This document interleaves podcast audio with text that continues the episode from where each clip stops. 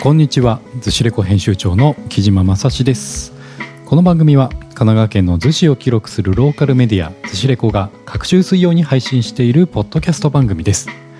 逗子葉山鎌倉エリアの自然遊びカルチャーお店情報やローカルで活躍するゲストへのインタビューなどを心地よい波音の BGM に乗せてお届けしています。はい、えー、今回はですね前回83回目の続きとなりまして、えー、引き続きですねロコママネットワークス代表の桑原康江さんの、えー、インタビューを、えー、お届けしたいなと思っております。はい、えー、前回の第83回目はい聞いていただけたでしょうか。はい。いやーなんかね子育てしている、えー、自分としてはね非常に学びのある言葉をねたくさんいただけた回だなと思います。そんなわけで、えー、引き続きインタビューの後半の内容をお届けしたいと思います。それではどうぞ。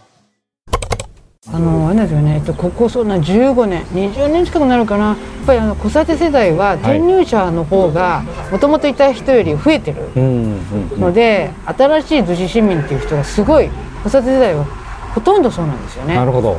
で、まあ、あのその前の世代の方はね、あのいらっしゃるからなんだけどだから新しい逗子を作る本当に、なんていうのかなあの環境がまあいい意味で揃ってるから、あのあと逗子の人はなんていうかなそういう意味ではすごいあの革新的な考え方の先輩も多いので、うん、新しいものを取り入れることにそんな抵抗がない、うんうん、うん、だからいいものであったらやろうっていうそういった風土でもうん、まあ、だからこそいろんなねあの市民活動とかがすごい盛んだし、ね。うん、いろんな子育ての活動もできてるのはそういったと思うので、うんうん、なんかあの新しいものをまた作ろう作って、まあ、うまく温故知新じゃないけど、うんうんなんかそういうふうに思ってくれたらいいかな。そうですね、うん、まあとはいえ一歩踏み出すとか何か始めてみようとか例えば自分も困ってるしママ友パパ友もこういうこと困ってるし何かややろうよとか、うん、何か、まあ、イベントを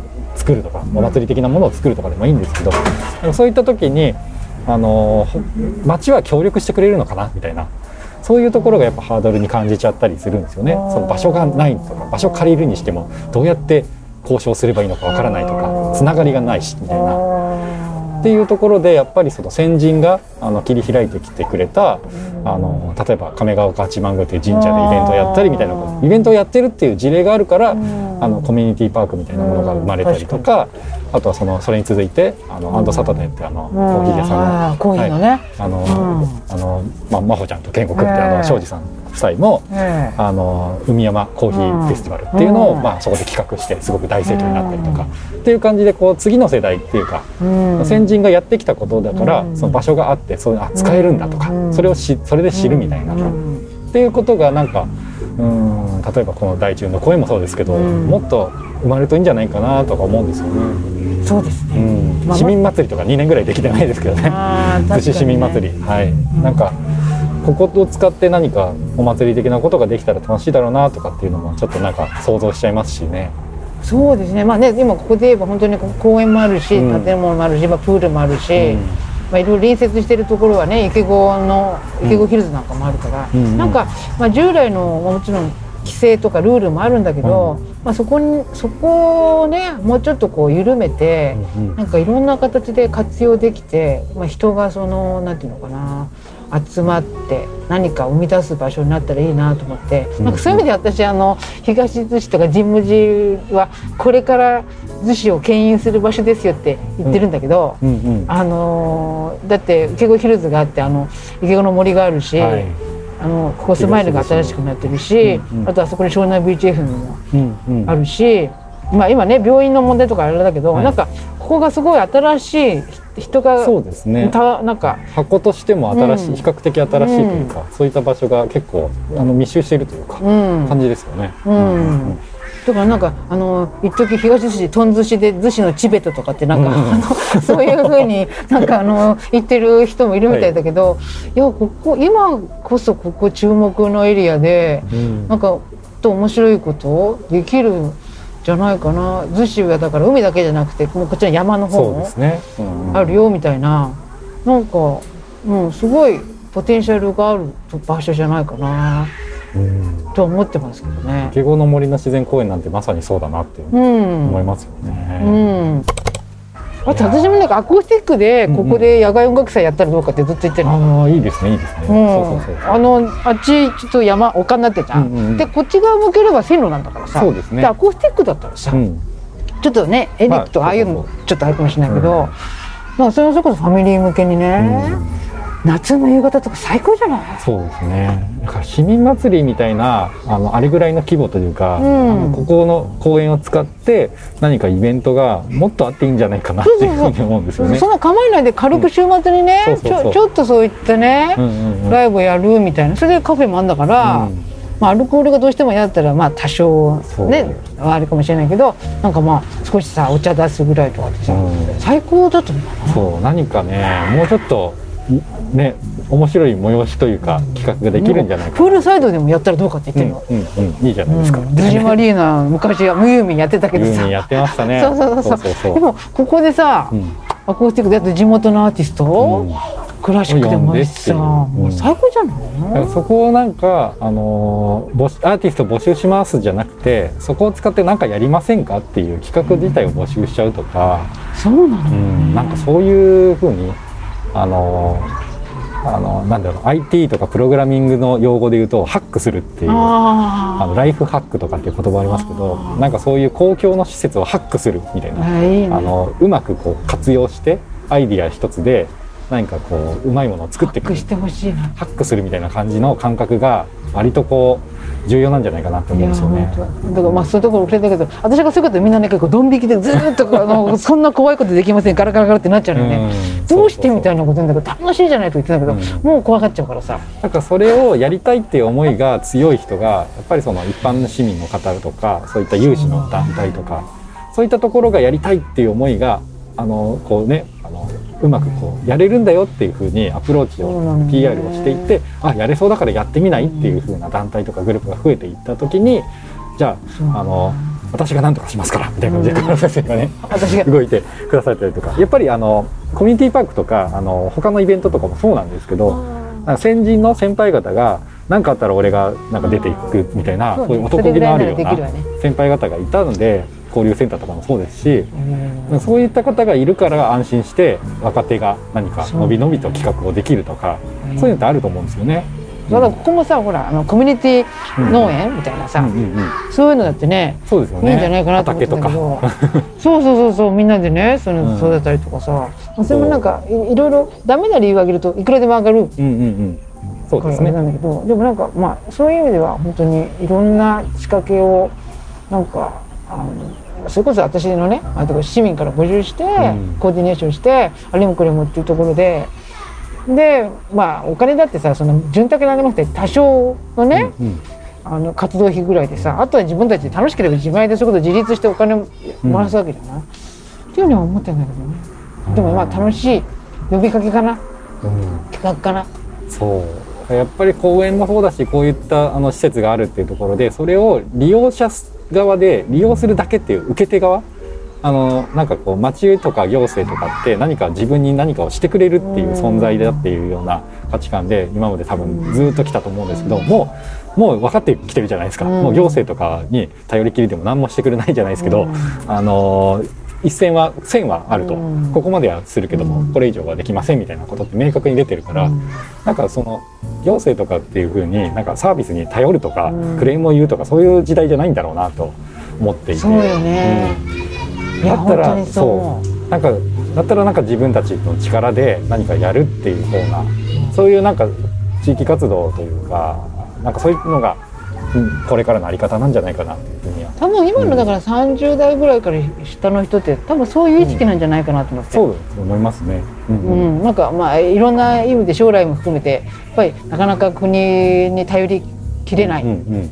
ていうところから、年金も出るのかわかんないし。そうそう。いかに自分たちで自分たちの生活そうそうをまあ作り出すかっていう発想。まあいい意味で行政と二人三脚うん。みたいなは強いんじゃないかな、うん、そうですそうですよね。だからなんか、うん、なんかこれはしていいよとか、あのこのなんかね空き地ってさっきちょっと僕うん言いましたけど、あの何か空き地のようななんか,、うん。なんか自由にやっていいよっていうような、うん。あのちょっと緩いルールのあるような場所で、があるし自由に使えるよっていうふうに、あのまあ、呼びかけてみるとか、うん。なんかそういったことで逗子市民の人ね結構そのお仕事とかですごくなんかこうバリバリやられてる方とかアイデア持ってる方とかすごい優秀な方とかいっぱいいるじゃないですか。本当すごい。宝の山だと宝の山だと宝の持ち腐れというか。でそういう人たちもその、まあ、子育てとかその、まあ、暮らしをね逗子でするにあたって自分たちの暮らしがちょっともう面白くなるんだったらちょっと乗っかってみようかなとかうん。ちょっと力を注いでみようかなってなってかなるような気がするんですよね。うん。だからなんかその辺にこう火をつけるようなあのね着火剤じゃないですけど。そうね、種火というかねなんかそういうものをなんか行政だったりその行政に近いような人たちがこう PR をしてくれるといいんじゃないかなとか。そうね、うん。いやまあ本当におっしゃる通りで。まあ私はだからその子供たちの未来貢献に、うんうん。まあどんな形でもいいんだけどなんかあれだし今の子育て世代の人たちがそれを楽しみながらやってやれるようななんか場作りとかできたらいいかな。そうですうね、ん。やっぱりその何かこう地域課題とかっていうとちょっと重い課題がいっぱいあるじゃないですか。そうそうそうそううんそうそうそういうふうにね支援のいろんなね、うんもういろんな人をこのもうね多様性っていう言葉があるというもうなんか一部のねあの普通の方だけが住みやすいんじゃなくて障害持たれてる方とかまあなんかこうあのねこうお年寄りだったりもそうですしなんかみんなをこう救い上げるというかなんかそういったあの社会問題にもつながるようなうん。ことを、えー取り組むってなってくるとなかなか腰が重いというか、うん。なんか深刻化ね。そうなのよね。深刻化しやすいのでちょっと無理だなとかちょっとこれ重いなみたいなあると思うんですけど、うん。なんかこうそれも、うん、何かアイディアの力でじゃないですけど、うん。面白く取り組みるといううか、ん。なんか、うん、祭りごとってね政治では言いますけど、うん。そのお祭りみたいな感じでちょっと面白そうだから関わってみようかなみたいな、うん。ライトな入り口を作れるかどうかみたいな。うん。そこが結構重要なんだろうな。話はちょっと思うんだけどだけど、うん。どうぞどうぞ。えっ、と何年前だったかな？56年前かな？あの AI がね、はい。今の仕事を、うんうんうん。まあ、今人間がやってる、まあ、し仕事を、まあ、乗っ取ってしまうっていうか、そういう危機感が言われ始めてたでしょ？そうですね、うん。うんで、まあ、今だって同じなんだけど、うんその時にねちょっとお名前忘れてどっか兄弟かなんかの教授かなんかのコラボがあって、すごい良くて私は自分の中でそれを一つの指針にしてるんだけど、はい。あのねえっ、とまあ今ね AI に仕事を乗っ取られそうになってるでしょ、で英語にはあの働くっていう意味の単語が3つあるっていう。うんうん。それであの1つ目、まあ、時代というか最初昔のあれはレイバーっていう労働者うん。で産業革命の時にうん。機械化されていわゆる労働者っていうものの地位が奪われて機械に乗っ取られちゃってそれ、まあ、産業革命が起きたでしょ、それで結局、まあ、あの労働が全部機械に取られたわけじゃないけど、まあ、それが時代が終わって次があの、えっと、ワークっていう今、ものになってそれが今に今ですね。なるでしょ？だからどっちかというと企画するとか、うん。マネジメントするとかそういうふうなものが今の仕事うん。になっててそのワークが AI に乗っ取られようとしている、うん。じゃあ次は何なんだろうか。っていう時にこの3番目の単語？うん。うん気になる。でしょ？何かというとね、まあ、その教授ははい。プレイだ。プレイ。プレイヤーっていうじゃない。はいはいはい遊んでるわけじゃないんだようんうんうん。だけどさテニスプレイヤーとかうんうん。仕事じゃない。仕事ですだねからこれからはプレイなんだっ単語で言うとプレイになると仕事が。てそう。でもプレイっていう名で仕事してる人もいる。うんうんうん。それに遊びっていうものの意味もある。うんだからこれからの人間 AI にできないことはプレイなんだって。ああなるほど。すごいいい言葉だと思って。それはいいですね。なんかプレイしてる人には魅力があるじゃないですか。人を引きつけるじゃないですか。テニスプレーヤーの話もそうですし。何かその人の振る舞い自体にプロフェッショナルなものが感じられるし所作自体も美しいとかってなってくるしその仕事自体がなんかこう他の人から見て憧れというか、うん、何か素敵なものだっていうような対象になってるっていう意味ではいいですね。プレイプレイヤー。だから私もこれからはプレイヤーを育てたいと思ってるの。子供たちはこれからプレイヤーになるんだ。ワーカーじゃないと。そうそうそう。はい、いいでしょ、はい、いいですね。いい言葉ですね。だからそういう意味で何か生み出す時もいかにプレイできるか、うんうん。プレイになるかっていうことを自分の中に入れとくってことがすごいキーワードになるんじゃないかな。うん、遊び心。確かに 遊ぶように仕事するというかよく言われてますけどその単語に置き換えてっていうか、うん、それはすごごくあの簡潔ですね、うん、伝えやすいし。でそれがね昭和の世代が苦手なのよ。ああ なるほど。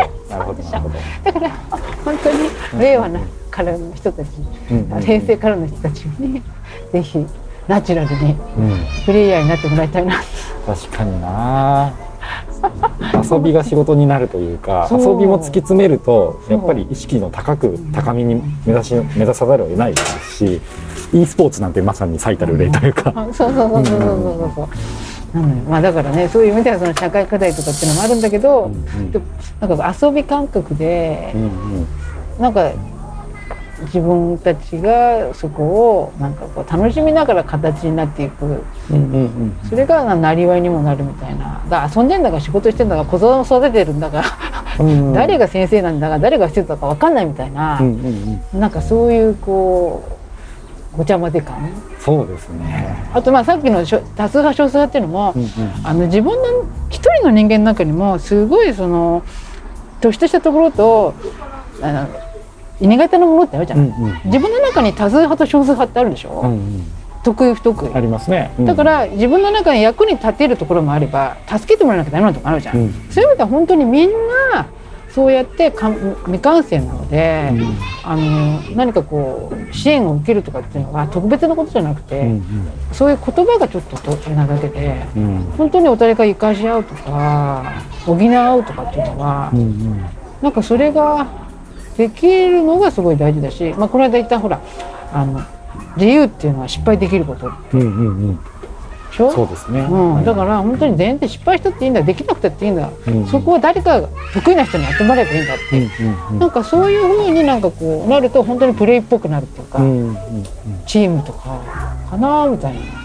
そうですね、うん、なんかどうしても仕事っていうと何か真面目に取り組まなきゃいけないとか何かね、あのー、すごい固定概念みたいなのもありますけど、うん、あとなんかスペシャリストみたいなのがね。そうです、ね、もちろんスペシャルっていいんだけど、うんうんうん、マルチなそうそうそうそうところをちょっと誤解してるんだけど、うんうんうん、でね部分的でもいいわけじゃん。うんうんうん、そうですね、うん、でそういうのがあのチームとしてね一人でやるとやっぱ深刻化しちゃうし、うん、あれができないこれができないってなっちゃうしっていうのがあるのでなんか頼れる仲間というかなんかねそういうのを作ってまあ、一緒に遊ぶというか一緒にプレイするみたいな。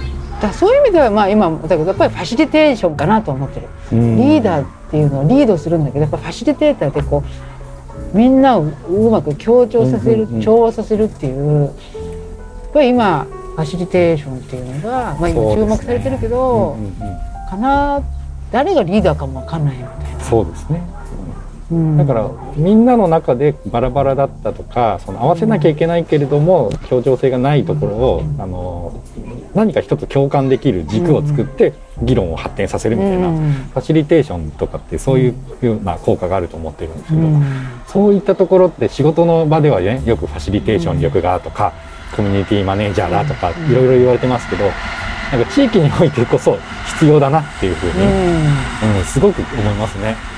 うん、でほら民主主義っていうのは対話するってことじゃない、うん。うん、多数決じゃない。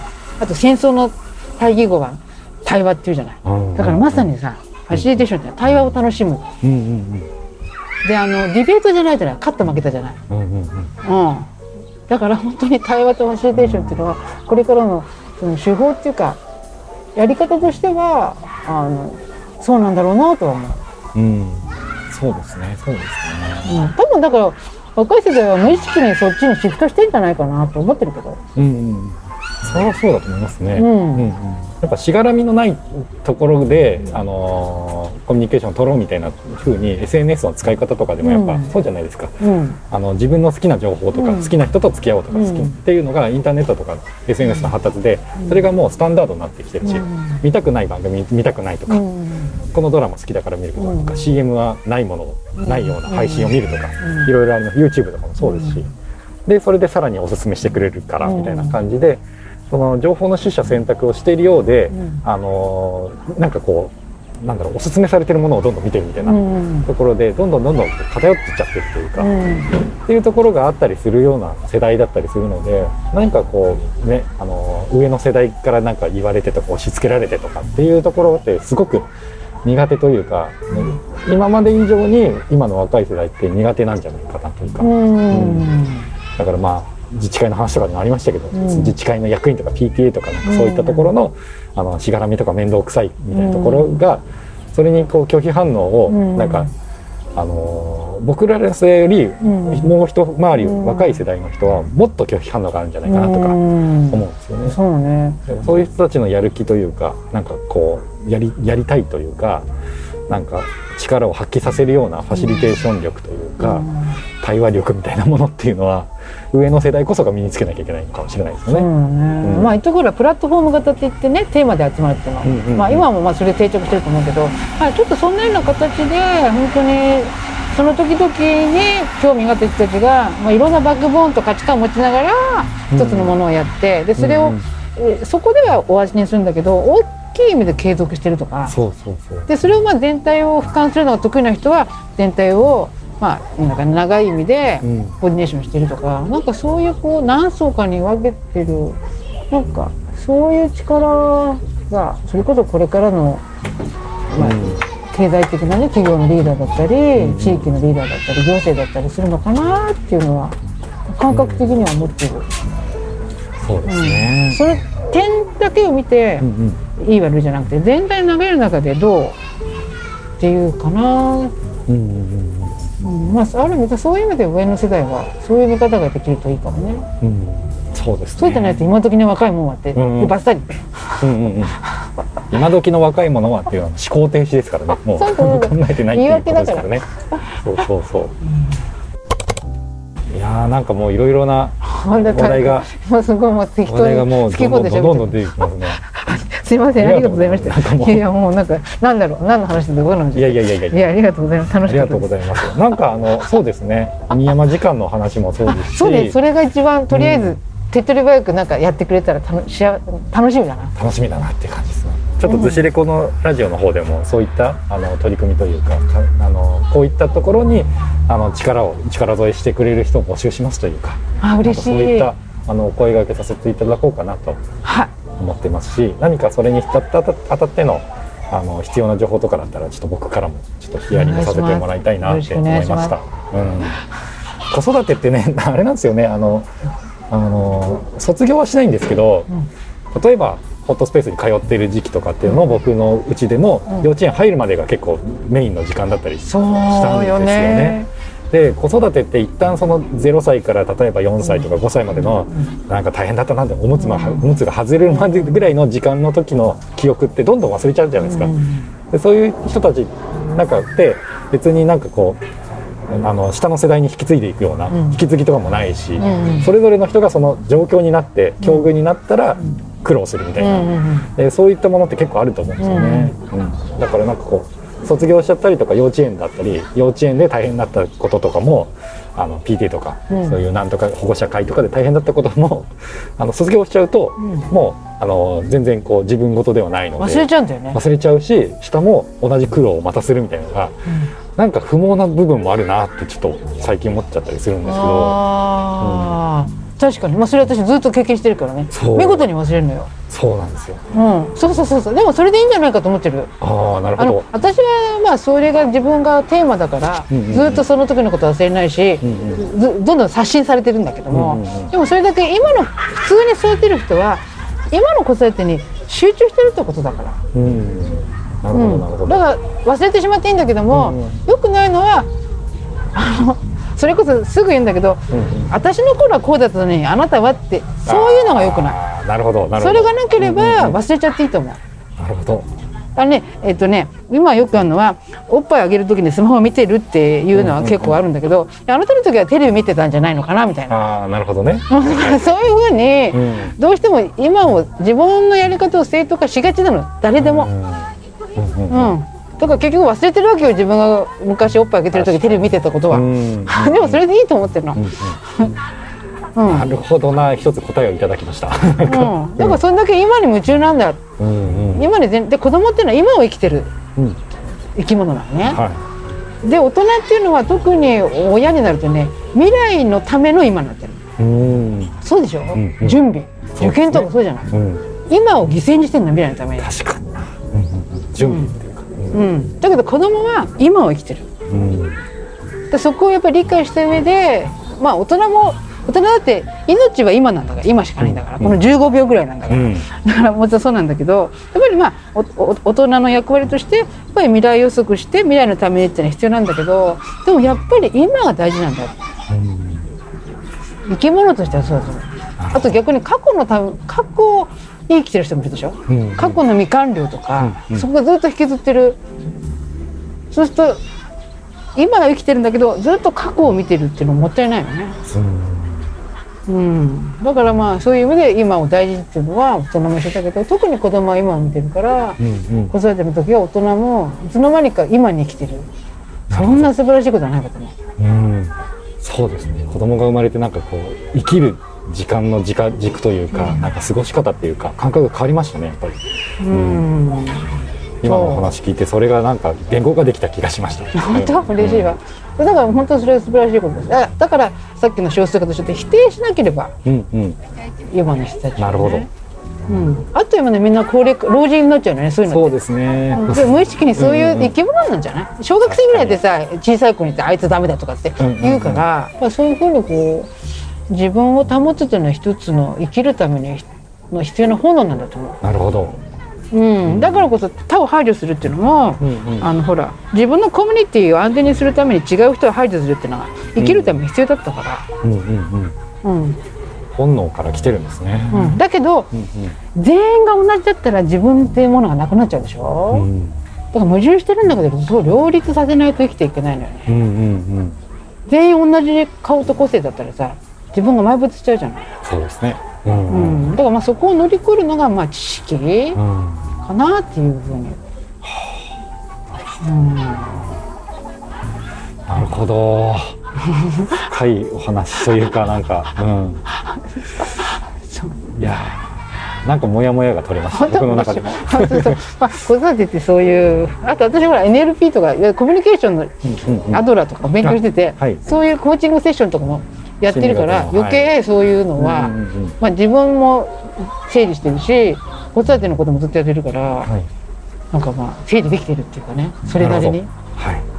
うん、そうだからまあそういう意味で本当に今子育てしてる子供と一緒の時間をすごい楽しんで豊かにしてほしいなと思ってる。うん。うんあんまり未来のこと考えてうんうん。先々これをやらせておかないとダメなんじゃないかとかって思わないでさっき言った信じて子供を、うん。そうですね。子供ともうこの後ね帰った後の子供と接する時も今を。今を感じて そう接しようかなって常思いました。識的に未来のことはちゃんと抑えてなきゃいけないかにね。うん。そうそうそう。でもなんかうんそれ素敵なことだなで、うん。大きくなるとさそれができるのって小学生ぐらいまでかな。確かに、うん、意外とね子供と遊べる時間なんて少ないですからね、どうしても年数でやっぱり4歳5歳ぐらいまでは来いよね、うんうんうん。そうですね。うん。小学校入っちゃうと離れていくんだろうなって思いながら6歳を過ぎの去年見てます。でもまあ豊かな時を過ごされてると思いますよ。うん。木島家は、いやいやいやいや。うん、ありがとうございます。いやじゃあ今日はラコママネットワークス代表の桑原康江先生にお話を伺いました。はい、どうもありがとうございました。ありがとうございます。